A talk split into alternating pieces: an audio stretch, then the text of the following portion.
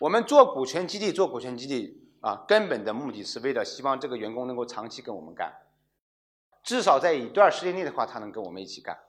所以，我们股权激励已经是有周期的。周期是什么意思呢？也就是说，是分期实现的。啊，你们可能会听到什么行权这个概念，对吧？其实本质上就是分期实现，或者分期兑现。这个其实就是股权激励的一个周期的问题。我们为什么要这么做？我给你十万股，我给你二十万股，我给你五十万股，无论是你买的还是我送的，我并不是给到你就是你的了。如果给到你就是你的话，就意味着他明天就可以走了，走了然后他再放在自己兜里面去，那你这个目标目的就完全没有实现。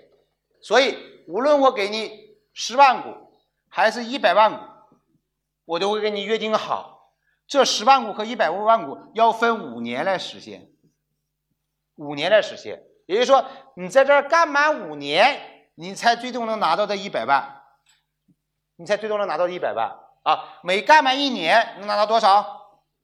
二十万，这是一个实际上的要求，这就是所谓周期分期实现的问题。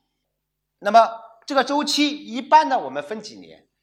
一般呢是几年啊？三到五年。我们一般会设一个三到五年周期。为什么设三到五年周期？原因就是一个企业三到五年基本上能看你成不成了。这第一个，第二，对于大多数人心理接受能力来说，也就是三到五年，对吧？啊，或者你这个企业还不知道能不能活到那个时候了啊，所以一般是三到五年。那这里面也分差别，分差别就是传统企业，我们一般会运营期限稍微长一点，为什么？因为它成功的周期会长一点。互联网企业的话，那我们一般是早，相对传统企业稍微短一点，但一般呢也是四到五年。这个具体的周期就按照我们企业的实际的需要来进行。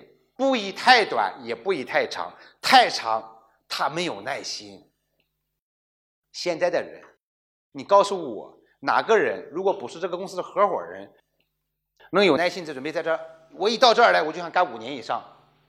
所以，当他认识到，哎，我一旦进了这个套，就需要在这儿捆死十年，才能最终实现我的权益，他就打退堂鼓了。啊，这是周期。